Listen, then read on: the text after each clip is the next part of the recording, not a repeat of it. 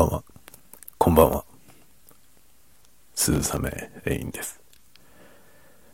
深夜の小声で雑談コーナー。本日は日付が変わる前に始めました。つまり、眠いってことです。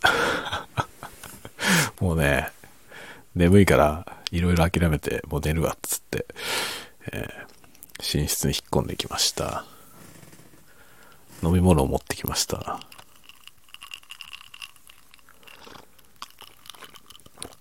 これはね、ベイリーズミルク。最高ですね。ベイリーズ、大好きなんですよね。ベイリーズを牛乳で割った飲み物を作って持ってきました。うまいですね。めっちゃうまいよね。アイリッシュ、なんとか、だよね。これ。よく知りません。ボトルは2階にあるのでわかりません。わかんないけどいいんだよ。美味しいから。詳細は知りません。美味しければそれでよし。というわけで、まあ今日はね、もうダメだ、眠いと思って降りてきました。本当はね、なんかやろうかなと思ってたんですけどね。いいやと思って、もう今日眠いと。眠いから寝るぞっていうことで、ちょろっと喋ったら寝ようかなと思っています。そうね。何喋ろうかな。何喋ろうかなっていう感じなんですけどね。あの、なんか喋ることあった気がしたけど忘れちゃったな。忘れちゃいました。忘れちゃいましたじゃねえよって感じだよね。あの、そう、あのね、さっきね、ヨドバシカメラから小冊子送られてきてて、それをね、眺めてたんですよ。眺めていました。ヨドバシカメラってね、あの、ゴールドポイントカードの会員になるとね、なんか小冊子送られてくるんですよね。で、まあそれをね、見るともなしに見るっていうのがね、楽しいんですよね。で、まあ今やさ、ヨドバシカメラってね、まあビッグカメラもそうだけどさ、あの、もはやね、カメラ屋さんじゃないよね。ね、なんでカメラ屋さんの名前なんだろうって思うぐらいに、カメラ売ってる店じゃなくなってきつつあるでしょ。まあヨドバシカメラもビッグカメラも、ね、もはやカメラ屋さんっていうよりは電気屋さんだよね。と思うんですけどね。でも、ヨドバシのね、この送ってくる小冊子、これ見るとね、ああ、ヨドバシカメラってカメラ屋さんなんだってことをね、思い出します。面白いですよ。あの、まあ、大部分は広告なんですよ。チラシ。いわゆるチラシですよね。その、この商品がヨドバシだとこのぐらいの値段で売ってますよとかね。あとは何だろうな、いろんなカテゴリーの新製品、こんなのが出ましたよみたいな情報がね、まあ全てヨドバシ価格として掲載されているわけですよね。なんですけどね、途中になんかね、あの、完全にね、宣伝じゃない記事のコーナーがあるんですよ。なんか古いオールドライカーのカメラのね、あの、紹介みたいのが載ってるような、本当にね、カメラ雑誌に載ってるような記事みたいな、コラムみたいな、連載みたいなやつね、がね、載ってんですよね。で、そういうの見ると、ヨドバシカメラってカメラ屋さんだなって思うし、やっぱりね、そのいろんな製品が載ってますけど、カメラのコーナーが一番充実してて、すごいですね。で、今年結構ね、カメラ、今年というか今月、この3月4月あたりに、あの、カメラ周りでね、いろいろな新製品がいっぱい出るんですよね。話題になってるやつも結構あります。でそういう、今日、見てたやつはちょうどね、そういうタイミングのやつだったから、すごい充実した内容でしたね。レンズとかもね、この間ちょっとツイッターの方で、あの、レンズの話はね、ちょっと触れ、触れましたけど、あの、シグマっていうレンズのメーカーがね、富士フィルムのあの、X マウントっていうマウント向けに、レンズを出す、3本出すっていうのがね、発表されて、まあそれが熱いっていう話をちょっとツイッターに書きましたけど、それも載ってましたし、あと話題になってるのは、あの、オリンパスのね、オリンパスのミラーレス一眼のフラッグシップ、一番上のモデルが出ますね。それもね、割と注目されてましたね。まあ、オリンパスのその、あの、ミラーレス一眼って、マイクロフォーサーズっていう、なんていうの、企画に乗っかってるやつで、あの、パナソニックとかね、のカメラと、あの、レンズがね、互換性があるんですよね。まあ、そういう感じなので、割とパナソニックのね、ルミックスとかの、あの、ミラーレス一眼持ってる人とかね、が同じレンズシステムが使えるから、あの、お互いに、こう行き来してね、買ったりってことがあるみたいで、割とね、そのパナソニックのルミックスって YouTuber の人たちがよく使ってるのでね、あの GH5 ってやつが使ってる人がすごい多いですね。YouTuber の人ね。で、その GH5 も新しい GH6 っていうの出るんで、多分ね、あの、YouTube 界隈ではね、買いましたよっていうやつの動画いっぱい出ると思いますね。だから結構話題になってるのはその GH6 と、えー、とオリンパスの OM1 かながね、割と話題になってますね。っていうのもね、両方とも載ってました。ああ、こんなのが載ってるなって見ながらね。あと面白かったのは、えー、ハッセルブラッドのデジタルカメラ載ってましたね。80万何千円の値段で載ってて、80万何千円のやつとね、118万何千円のやつかな。かなんか載ってましたね。100万円超えてるカメラが 2, 2機種ぐらい載ってて、さすがヨドバシカメラって感じでしたね。あのね、格好書きで、何、何、いくら分？何円分のポイント還元って書いてあるのよ。で、10%還元されるから、ポイントが10万円以上つくんですよね。すっごいね。なんか桁外れすぎて、笑っちゃいますね。一回ヨドバシカメラでそういう買い物してみたいね。100万円超えるような買い物をさ、ヨドバシでね。でも普通に店頭に売ってるんですよね。ヨドバシカメラってそういう商品もさ、在庫してて売ってるんですよ。この間70何万円の、あの、ハッセルブラッドのね、デジタルカメラを置いてありましたね。札幌にも置いてありました。すげえって感じですね。なんかね、その、今日見てたその冊子にはね、あの、ハッセルブラットのね、その、フィルムのカメラの、そのフィルム入れる部分がこう、ガポって取れるんですけどね、フィルムバックっていうとこが取れるんですけど、そこに付け替えるデジタルのアタッチメントみたいなやつも発売されるって書いてありましたね。すごいよね。ハッセルブラッドってもう大昔のカメラなんですけど、まあ、なんていうの、いわゆる中盤カメラのすごく古くからね、歴史のあるブランドですけどね。それのその古いカメラのフィルムの部分を取っ払って、そこにそのデジタルバックってやつつけるとね、まあ CCD とか一式ついてる部分。それが全く同じ形でカポってつくんですよ。で、デジタルカメラになるの。すごくない？まあ確かにね、今売ってるデジタルカメラのその一眼レフとかも、昔の一眼レフと構造は同じで、まあ、そのフィルムがあった場所に代わりに CCD がついてるって意味では、まあ、おで似てるんですよね。構造はね。似てはいるけど、そのまま使えるのすごいよね。なんか古いカメラでもね、そのハッセルブラッド、なんかね、機種が書いてあったんですよ。なんとかっていう機種以降のハッセルブラッドだったら付けられるって書いてあって、そんなことあんの？と思って、ってすげえなってちょっと思いました。ちなみに僕はハッセルブラッドは持ってません。なんか憧れなんですよね。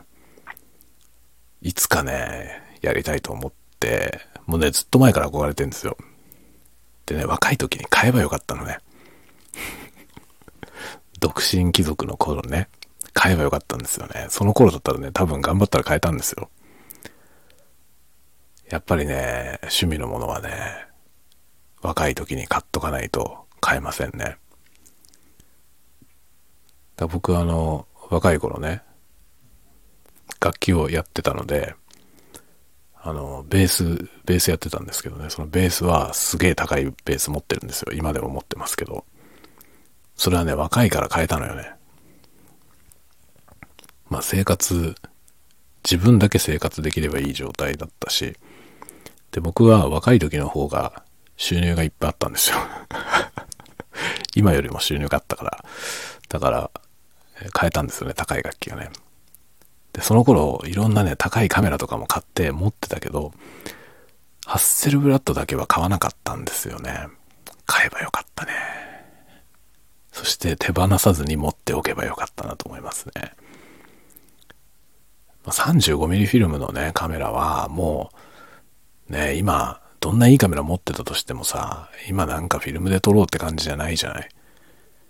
でも中盤だったらね、まあ中盤のデジタルカメラってまだものすごい高いので、中盤だったら今でもね、フィルムで撮ったりするかなと思って、ハッセルを買っとけばよかったなとちょっと思いますね。僕ね、ハッセルの本はいっぱい持ってるんですよ。その若い頃に憧れてて、結局ハッセルブラッドのカメラ1台も買わなかったけど、調べたんですよ。いろいろね。で、そのハッセルブラッドのムック本みたいなやついっぱい持ってるんですよね。その作例集みたいなやつも持ってるしね、写真家の人のね。で、その憧れがあって、あの、雪町フォトグラフっていう作品を書いたんですよね、小説。あれに、その、ハッセルブラッドのカメラを使ってる女の子が出てくるんですよ。まさにね、ハッセル。まあ、お父さんにもらったという設定なんですけどね。もちろん女子高生がね、あの、お小遣いで買ったりするようなものではないから。まあ、お父さんが趣味人で、ね、持ってて、でもまあ、その、娘がね、そのカメラ気に入って話さないから、じゃああげるよっていう。お父さんってさ、娘にそうやって言われたらあげちゃいそうでしょ。僕なんか自分はお父さん側に感情移入しつつ書いたんですけどね。そりゃそうだよね。女子高生のことはわかんないからさ、感情移入できないから、まあそのお父さん子だっていう設定にして、お父さん側の視点できっとね、まあ、お父さんが僕みたいなお父さんだとしたら、こういう感じに育てるんじゃないかなみたいな感じの発想で書いた作品なんですけどね。まあ、ハッセルを使う女の子が出てくるという。そういうのね、書くにあたって、まあ手持ちのね、新たに資料買わなくても、いくらでもあったからさ、資料が。その資料を全部引っ張り出してきて、読みながら調べながら書きましたね。そう、そんな感じかな。あの作品はね、結構その街を描くっていうこともメインだったので、その街にも取材に行ったしね、あの、その街に関する書籍とかもいくつか出てたんで、それもいろいろ買って、まあ、ほとんど使いませんでしたけどね、一応全部一通り目を通して、いろいろな知識をね、入れてから書きはしましたけど、多分具体的に資料を参照した部分はほとんどないですね。あのね、暗室作業を逐一書いてるシーンがあるんですけど、そこだけはちょっと確認しました。僕も自分でね、暗室やってましたけど、いろいろ細部が怪しかったから、あの、自分が暗室作業を勉強するときに買った、そのね、暗室作業の手順みたいの書いてある本があるんですよね。その本を見ながら書きましたね。その本を見ながら自分でやったことを思い出して書きましたね。で、あとその自分でやるにあたって僕はその本と、あの、写真の学校でね、勉強している友達から教えてもらったりしたんですよね。で、そうするとね、本にはこうやって書いてあるけど、まあ実際ね、あの自分たちその写真をやってる自分たちはそんなやり方はしなくて、なんかもっとこんなんでいいんですよみたいな、ここはもうただの水でいいですよみたいな話とか聞いてたから、それをね、作品にはそっちを入れましたね。本で確認しながら、でもこれは水でいいっつってて僕も水でやってたなみたいなのを、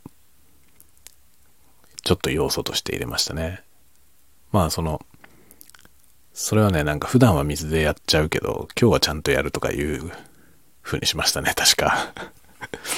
そ、そんなようなことにしてね、暗室作業をもう上調なほど書きましたね。もはやいい思い出ですね。あれいつ書いたんだろう ?2018 年ぐらいに書いた作品ですよね。もうだいぶ前ですね、もはや。まあキャラクター的にはね、あの作品出てくるキャラクターが一番好きですね。まああれ書きたくて小説書き始めたからね。ぜひ読んでみてください。派手さがないけどね。派手さのない作品だけど、あの作品はね、小説スバルの、小説スバルってもうエンタメの文芸誌では結構有名なやつですけどね、集英社の小説スバルの新人賞に出して、一次選考に通りました。まあ、小説スバルの一次に通ったっていうのは結構自信になりましたね。多分少なくともまともな小説としてちゃんと形式ができているものじゃないと通らないと思うので、まあ、そこは自信持っていいのかなって思いましたね。それが一時に通った時ね。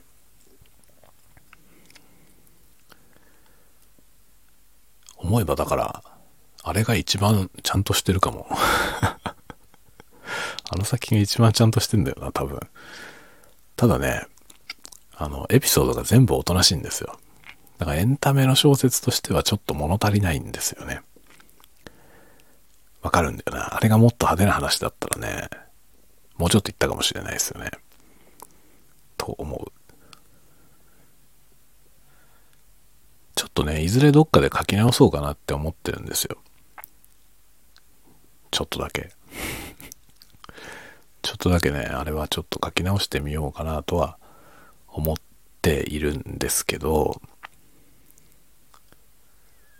こないだね、ちょっといざじゃあ書き直すとしたらどこ書き直そうかなと思って眺めたら、思ったほど悪くなかったんですよね。あ、意外とちゃんと書けてんだなと思って。本当に最初の方にね、書いた、2作目に書いた作品ですけど、まあ、1作目のやつは本当にひどかったんだけどね。ちゃんと手元にあるけど、非公開。非公開です。あまりにも稚拙だから。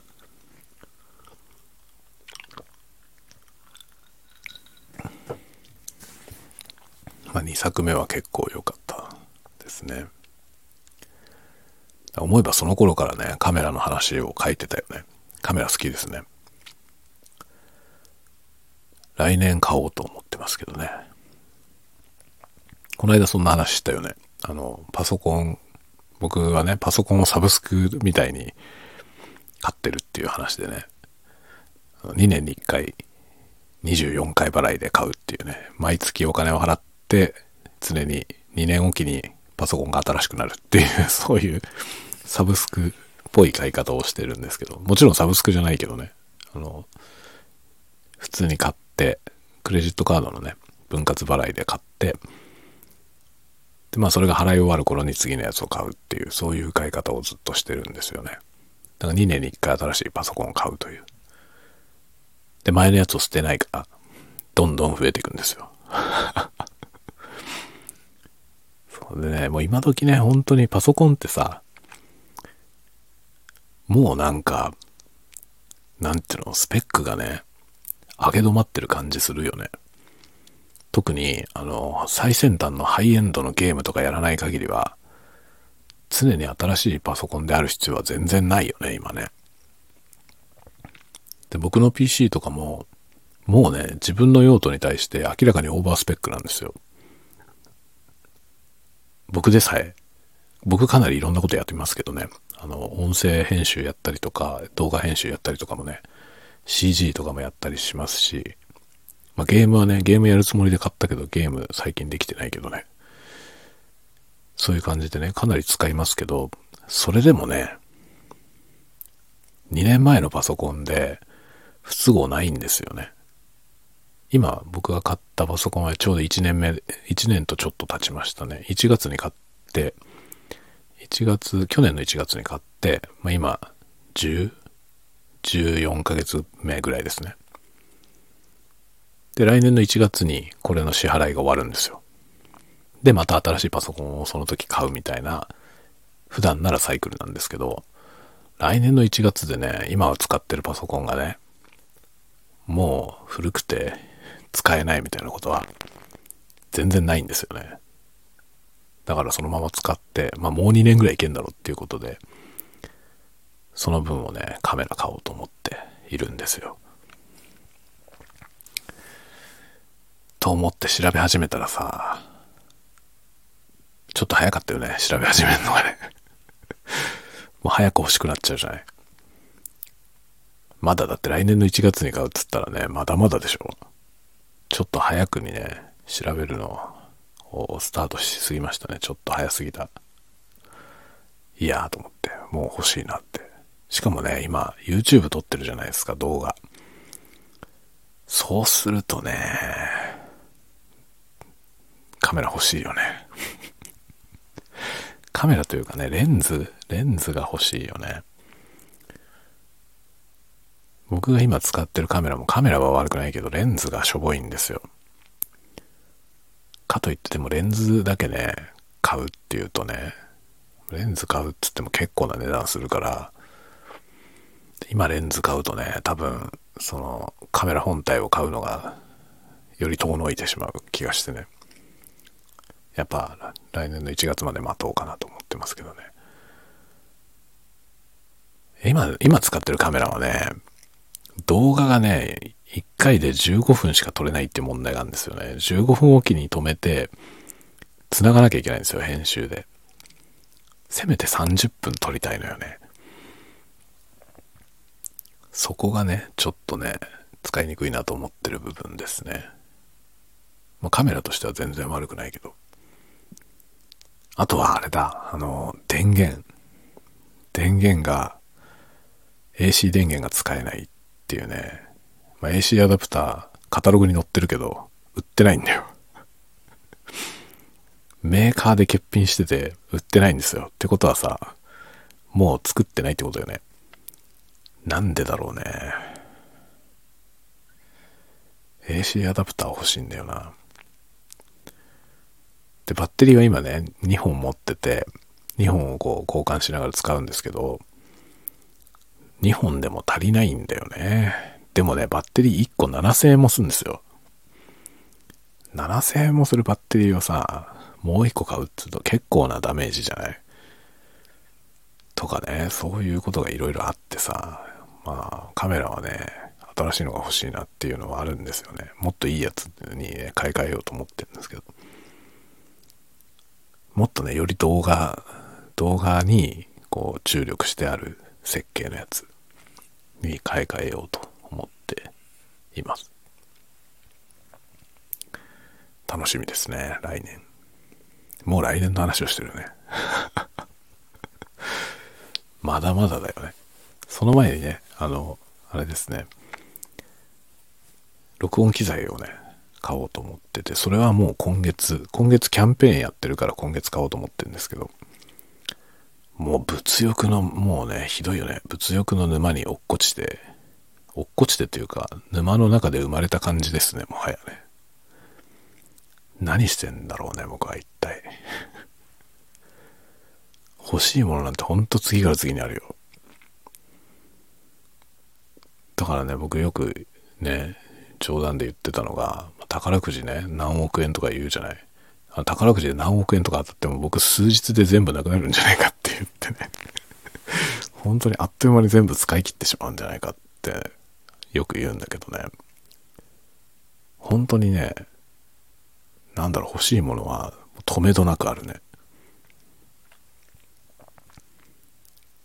幸せなことですよね。欲しいものが次から次に あるっていうのはさ。楽しいもんね。なんか買い物するの楽しいよね。そのためにさ、いろんな他のこともね、頑張ろうと思えるじゃない。それ楽しいよね。本当に買い物したい。言ってることがおかしいよね。もうね、買い物をしたいっておかしいだろってさ。なんだろうね、なんかが欲しいから買い物をしてるのかさ、買い物をしたいから欲しいものを捏造してるのかさ、どっちなんだろうね。ねそれが面白いよね。なんかね、物買うのは好きですね、僕は。本当に。今ね、レゴも欲しいもんだよな。レゴ、レゴ欲しいっていいでしょ子供がレゴ好きだからね。あの、子供のためのレゴはいっぱい買ってるんだけど、自分でも欲しいやつがあってさ。まあ僕が欲しいやつはね、そんなすごいやつじゃなくて、3000円くらいのやつなんですけど、こないだね、出たんですよ。レゴ。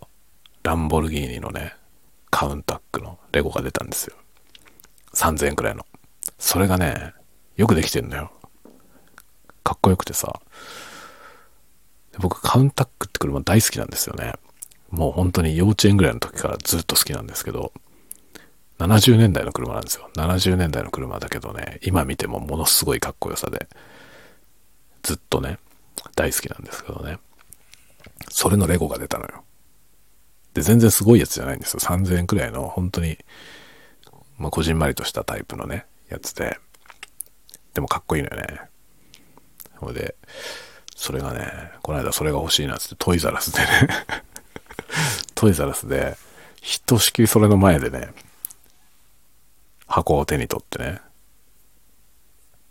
もうそんなに箱なんかただの直方体でね、6つしか面がないのに、どんだけ見んのってぐらい、ぐるぐるぐるぐる 回しながらねめちゃめちゃ観察して箱を。で、結局買わないで帰ってきたんだけどね。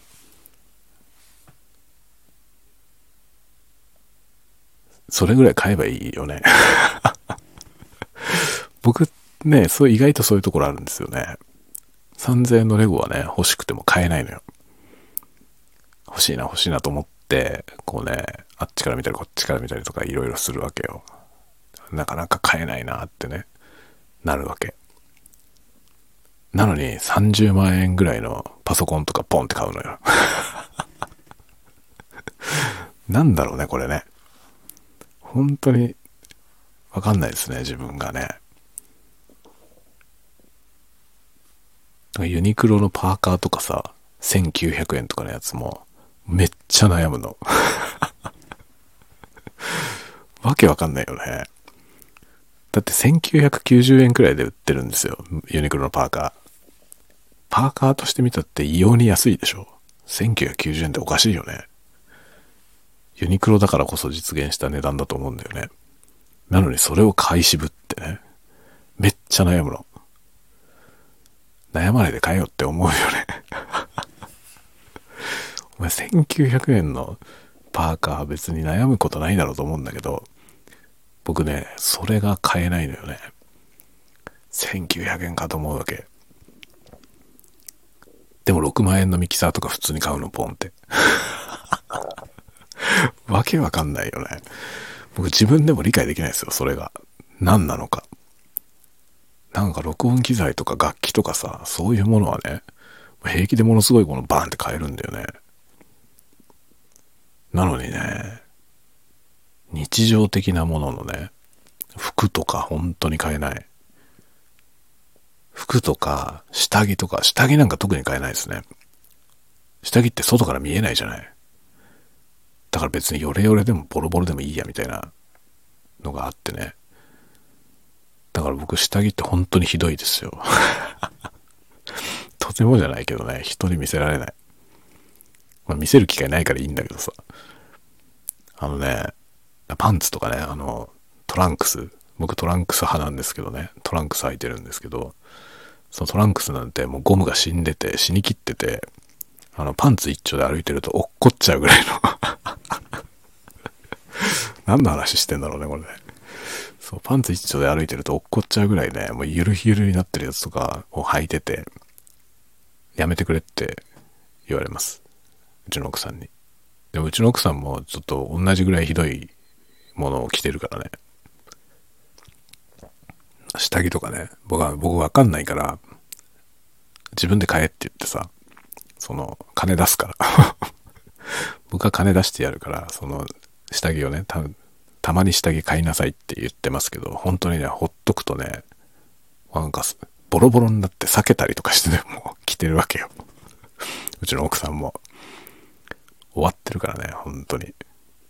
ただね、うちの奥さんはね、服は時々買ってますね。その、外から見える服はね。もう下着はほんとやっつけだけど。時々なんか服は買ってますね。服買うのは好きみたい。でもそれでもね、そんなには買わないですよね。本当に半年に一回ぐらい買うぐらいですね。ほんと基本的にうちはね、そういう感じなんですよ。うちの奥さんもそういう感じ。日常用のものはあんまり買わないのに、車とか買うわけ。急に。だ我が家やばいよね。僕のこの金銭感覚もいろいろおかしいけど、うちの奥さんの金銭感覚も似たような感じだからね。だから誰も止めないわけですよね。その、おかしなことになってる時にね。去年の夏に車買ったんですけど、うち。全然買う必要ない車。買いましたね。ちょうどね、5年前に買った車の5年目だったんですよ。5年目のタイミングで、もうすぐ 5, 5年目のね、あの、車検っていうタイミングで、その方の、その車のね、あの、生産終了になるっていうね、発表があったんですよね。ホンダのオデッセイなんですけどね。オデッセイの1個前の方のやつに乗ってたんですよ。5年前に買って。で、それが、そのオデッセイ自体がもうホンダがね、生産を終了してしまうって去年いっぱいで、生産終了っていう話が発表されたんで、で、僕らが買った車の後に一回マイナーチェンジして、ちょっと新しくなってたんですよね。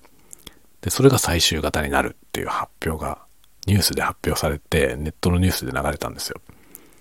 その日にディーラーに電話かけて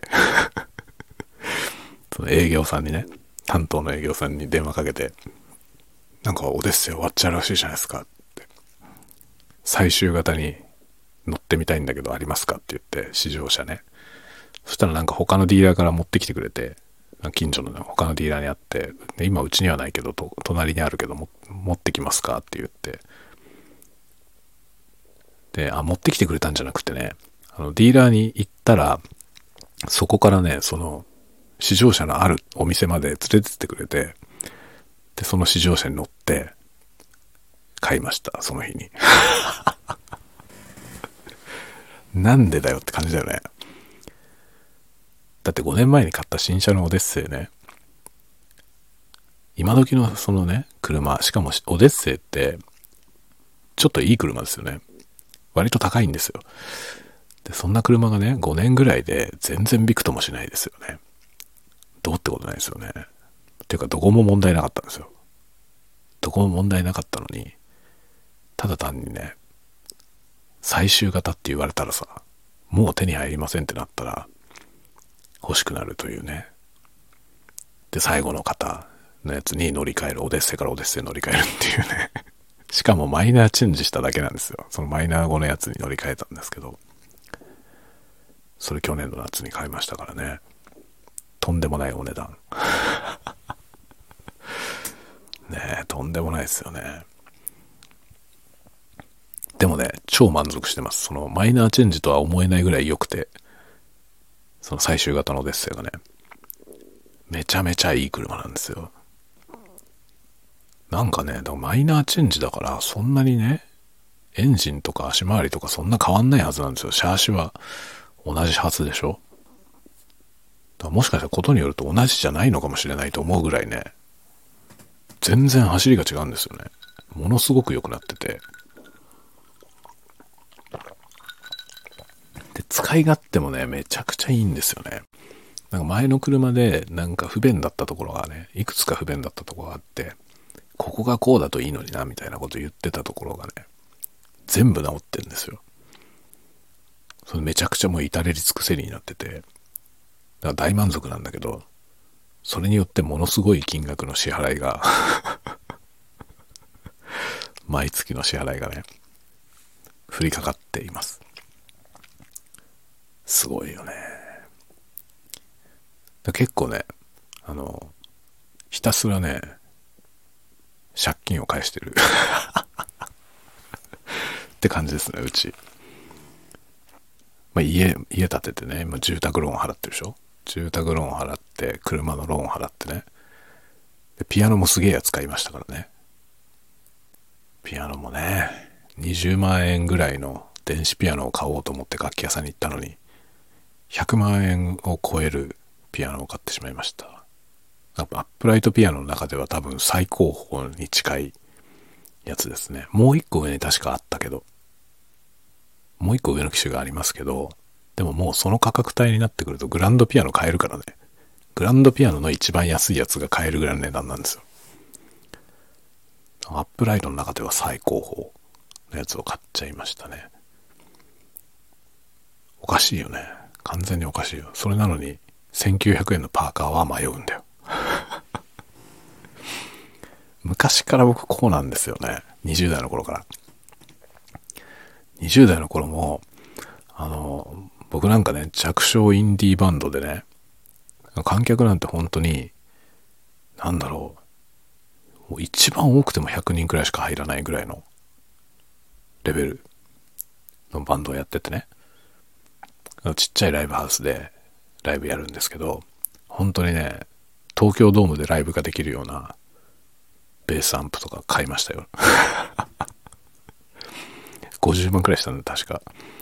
50万ぐらいするやつをポンって買ったりとかね、して、そういう買い買い方をするくせに、3足1000円の靴下とかを渋るっていうね。なかなか買えないの、3足1000円の靴下が。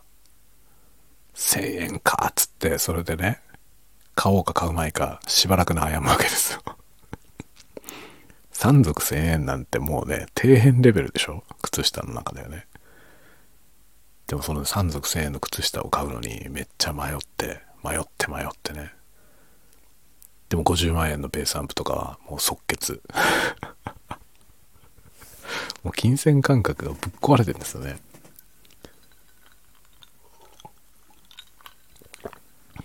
それはだから二十歳ぐらいの時の話ですからね。全然変わってないよね、そっから今までね。僕21歳の時に、あの、専門学校ね、ちょっと特殊な形の専門学校に18でね、高校卒業してそういうとこに行って音楽の勉強してたんですけど、そこを3年間いて卒業するときに借金が500万円ぐらいあったんですよ。21歳ぐらいで借金が500万円ぐらいありましたね。ものすごいね、アホみたいな人生を送ってますよね。500万円ぐらい借金して、ひどいね、ひどいボロボロな服装でしたね。僕、服は全然こだわんないから、ひどい服装でいて、貧乏臭い格好をしてましたね。でも車とか持っててね。まあ車なんか買ったから借金が500万にもなったんですけど、すごすごいですよね。それから博打みたいな人生。20代のその博打っぷりはもうすごかったですね。でそのね、500万ぐらいあったし借金ね、24歳ぐらい全部完済したんですよね。すごくない？自分でもよくわかんないです。本当に。23歳の頃が僕一番収入があったんですよね。今までの人生の中で。若い頃にね、あんまり金稼ぐと良くないですよね。まあ僕なんか別にね、そんな大したことはないけどさ、今だって YouTuber の人とかって、20代の前半とかでもものすごい金額稼いでる人いるじゃないあ、多分なんかおかしくなるよね。僕そんなでもなかったけど、そんなじゃなくてもうちょっと常識的な範囲でしたけど、でも周りの同世代よりははるかに稼いでて、それでもね、十分なんかいろいろぶっ壊れましたからね、その感覚が。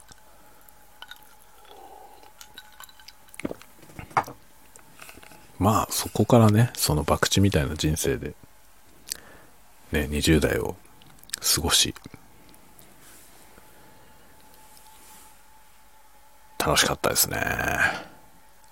めちゃくちゃな20代だったから、めちゃめちゃ楽しかったですね。なんか常に楽しいよね。20代はめちゃめちゃそんな感じだったし、30代もね、30代は面白かったですね。いろんなことが。結構なるようになって、身を任せてね。まあ、20代は結構能動的に、これ前にもね、ちょっと話しましたけど、20代は楽しもうっていう姿勢で、自分から積極的にいろんなことをやったんですよね。30代はもう面白がるっていう、結構そうなんていうのかな。身を任せる。なるようになるっていうね。なんか流れが来た方向にこう流れていくみたいな、そういう生き方をして、そして40代。まあ、40代はおとなしいもんですね。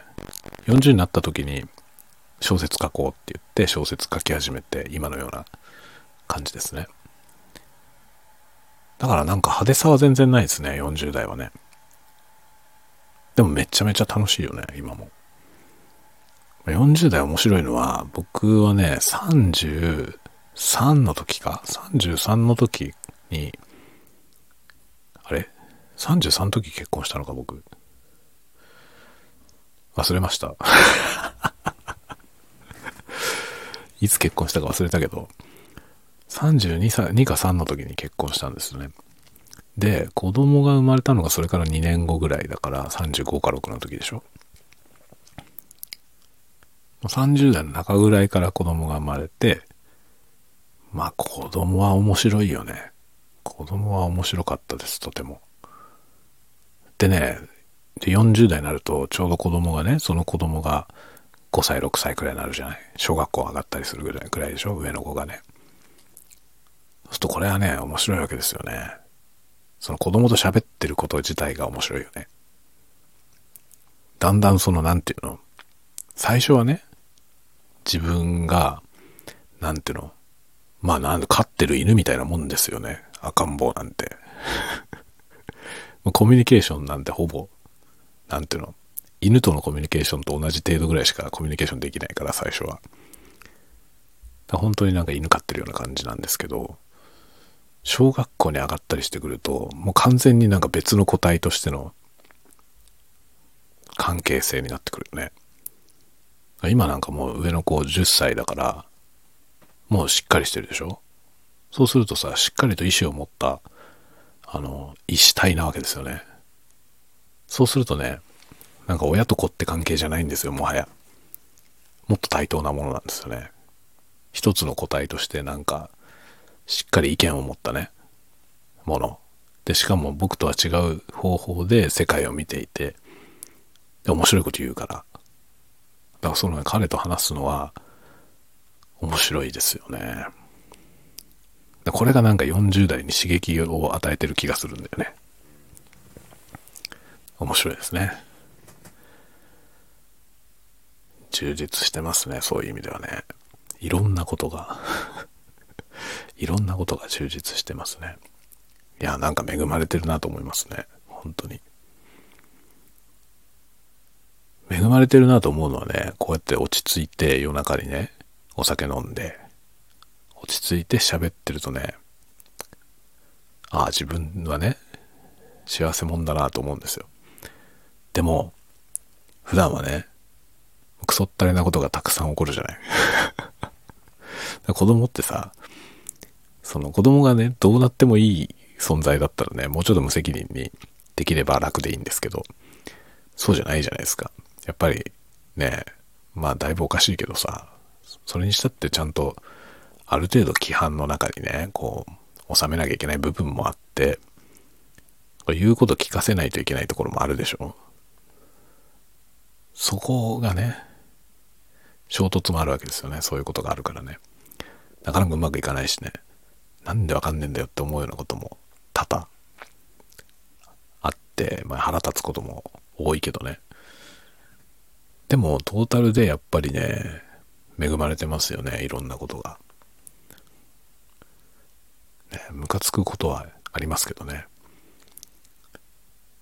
でもそうね、そういうことに、そう、ムカついてる内容がね、そういう、なんていうの、あの、幸せなことですよね。結局のところね。まあ誰も、家族はね、誰も病気、病気もしてないし、みんな健康でね、元気だし、まあ、元気すぎてめちゃくちゃなことになりますけど、それはね、しょうがないよね。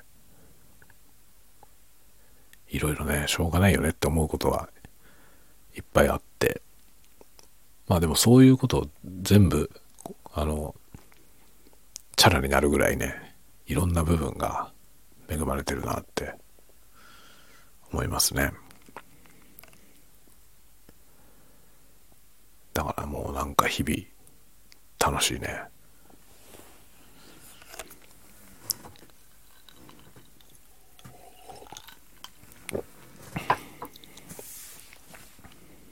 なんか物の見方な気はするんですよね。楽しいと思えるかどうかっていうのは。僕でさえね、なんか楽しいことはないと思うこともあるのよ。なんか何かいろんなさ、なんていうの、些細な要素なんだけど、そのマイナスの要素のね、ことってまあ日常生きてりゃいろんなことあるじゃないですか。そういうものがちょっとなんかいくつか積み重なると、なんかね、どんよりした気分になっちゃってね。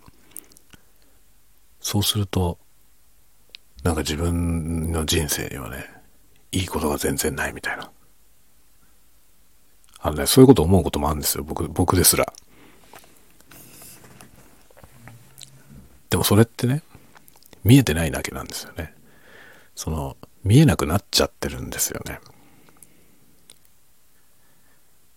だから、そのね、実際その見えない状態になってる人に向かってね、それは君見えてないだけだよって言ってもね、お前に何がわかるって話にしかなんないんだよ。そこはね、難しくて、そのどういう言葉をかけてあげるべきかっていうのは本当に難しいんですけど、でもね、あの、本当に見えてないだけなんですよね。自分でもそう思うけどね。ただその見えてないだけの時に、見えてないだけだって言われたところでね、見えないから、見えないものはないのと一緒なんで、うるせえとしか思わないじゃん。その、みんなね、元気づけようと思って周りは言ってるんだけど、ね、そんなことないよとかって言ってたそんなものはみんな気休めにしか聞こえないしね。やっぱりね、自分のその、なんだろうね、マインドの操作っていうんですか。視点の操作だよね。あの、自分の目がどっち向いてるのかっていうこと、それをちゃんと意識できて、あの、マイナスのことしか見えなくなった時に、なんかおかしいぞっていうね。自分のの日々にね、いいことがないって思ったら、ちょっと要注意で、それいいことがないんじゃなくて、そういうものが見えない状態に自分がなってしまってるっていうね。僕は割とね、そう思えるようになったんですよね。だから自分がなんか落ち、落ちに落ちた時にね、なんか、その、いいことが全然ないとか、あるんですよ、そういうこと。なんか周りでこう、ね、楽しそうにしている人たちがいて、で自分はそうじゃないっていうね、状態に陥った時に、なんか無性に腹が立ったりとかすることがあって、それはね、そういう状態になる時ってね、なんかいろんな要素が重なってね、もうまともにもはや世界を見れてないんですよね。なので、そ、そのなった時に、その状態から元に戻ってくる方法をね、何かしらね、自分で持っておくといいよねっていう気がしますね。僕は最近あんまりそういうふうに落ちることはなくなってきましたね。なくはないですよ。あの、完全になくはないけど、いろいろ、いろんなことが重なるとね、重なると、なんか、いろんなもう世界を、とかね、自分の運命みたいなものを呪いたくなることがありますけど、そう。でもね、それは自分がどっか変な風になっているだけ。世界が変わったわけじゃなくてね。って思うようにしてますね。思って、正しく見えるようになるまで、ちょっと落ち着いておこうとかね。そういう風にはちょっと思いますね。まあなんだろうな、楽しいを見つける。最近それがめちゃくちゃ上手かもしれないね、僕。楽しいこと見つけるのが上手になると、日々楽しいからね。で、僕、最近多分このスタイフでね、ひたすら楽しいって話しかしてないと思うんですけど、でもよくよくそのね、僕は何を楽しいって言ってんのか、ほぐしてみると、大したことじゃないと思うんだよね。大したことが起きてないけど、その大したことないことにめっちゃ楽しいと思えるんですよね、今。こうなると強いよね。大したことなくても楽しいわけだからね。今なんかそんな状態なんで、あの、精神衛生が極めて良い。極めて良いですね。なんか自分のなんか自己完結してるんだよね。自分でこの喋ったこれをね、翌日の朝聞いて、今何喋ってるかもう全然覚えてないから。翌日の朝にこれを聞くじゃない。そうするとね、その前の日の晩の自分のアホみたいな喋りから、自分で元気もらうんですよね。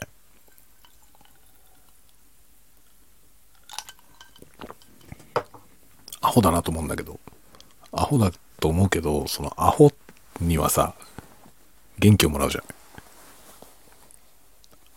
アホ楽しそうだからさ。ね、楽しそうなアホを見てるとさ、自分も楽しくなるじゃない？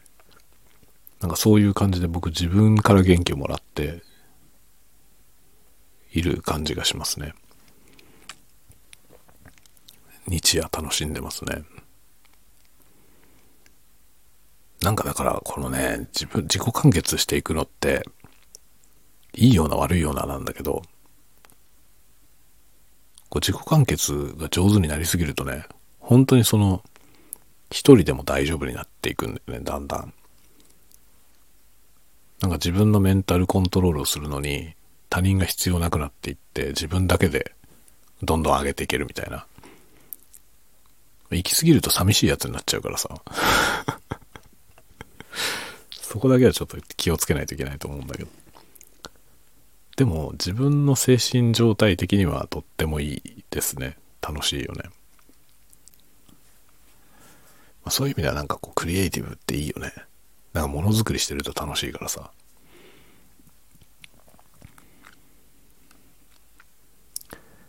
そうだ。絵も描きたいんだよな。絵も描きたいんだけど、ちょっとね、今、絵を始められるような状況にちょっとなくてあのね、キャンバスに絵描いてみたいのよ。小さいキャンバスに。でかいやつを描く気は全然なくて、あの、こじんまりとしたサイズにね、絵描いてみたいなって思ってるんですよ。でもね、描きたいモチーフとか漠然としてて、いざなんかキャンバス買ってきて、絵の具買ってきてね、やろうってなった時に、果たして自分は何を描くんだろうっていうのがよくわかんなくて、ちょっと踏み出せずにいるんですよね。だからとりあえずはなんか今、画材がね、あの、水彩の画材はあるから、水彩で始めようかなってちょっと思ってます。本当はアクリル絵の具やりたいんだよね。アクリル絵の具で絵描いてみたくて、やったことないからね。やったことないのでやってみたいっていうシンプルな理由でそれもねどっかのタイミングで始めると思います。始めたらまた ASMR の側にするよ。動画に。全部そこにつながってるからね僕の場合なんかそこを軸にねいろんなものが駆動されてる気がするね。それが楽しさの秘訣かもしれません。いいですね。眠いから寝室に降りてきて、ちょっと喋ったら寝るとか言ってたのに、1時間ぐらい喋ってんだもう。